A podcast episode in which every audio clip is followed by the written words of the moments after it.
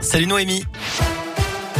Salut Cyril, salut à tous. On jette un à vos conditions de circulation. Tout va bien pour l'instant dans l'agglomération lyonnaise. Pas de grosses perturbations ou de difficultés à vous signaler.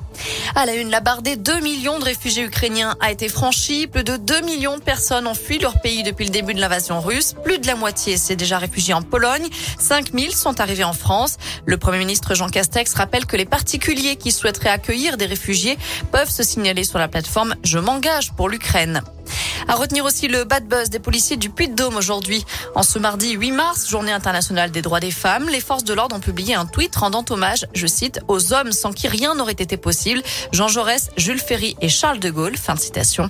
Un message qui est très mal passé sur les réseaux sociaux. Il a d'ailleurs été retiré en début de matinée.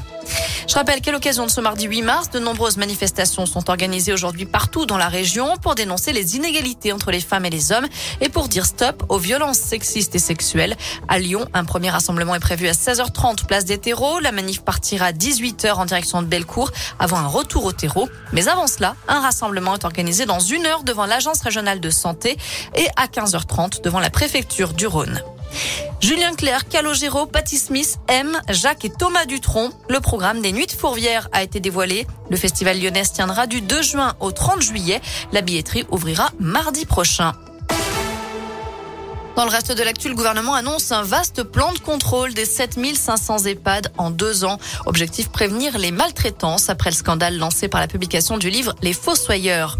Le port du masque sera bel et bien terminé en entreprise dès lundi prochain, le 14 mars, et le pass sanitaire remplacera le pass vaccinal. La ministre du Travail, Elisabeth Borne, l'a confirmé aujourd'hui. En revanche, il faudra quand même continuer à l'appliquer les mesures d'hygiène, à savoir le lavage des mains, l'aération des locaux et la désinfection des surfaces. En bref, Emmanuel Macron ne participera à aucun débat avec les autres candidats à la présidentielle avant le premier tour. C'est ce qu'a annoncé le président sortant hier soir lors de son premier déplacement de campagne.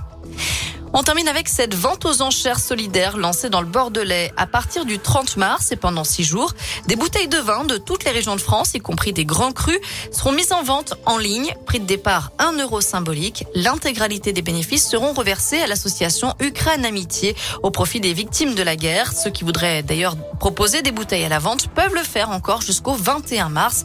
On vous mettra toutes les infos sur l'appli Radoscope et radoscope.com. Voilà, vous savez tout pour l'essentiel de l'actu. On jette un œil à la météo pour cet après-midi. encore une fois, on en profite. Hein.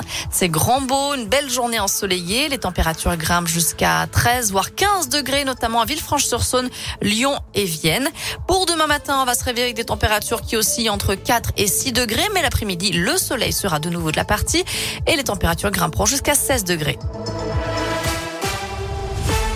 Merci.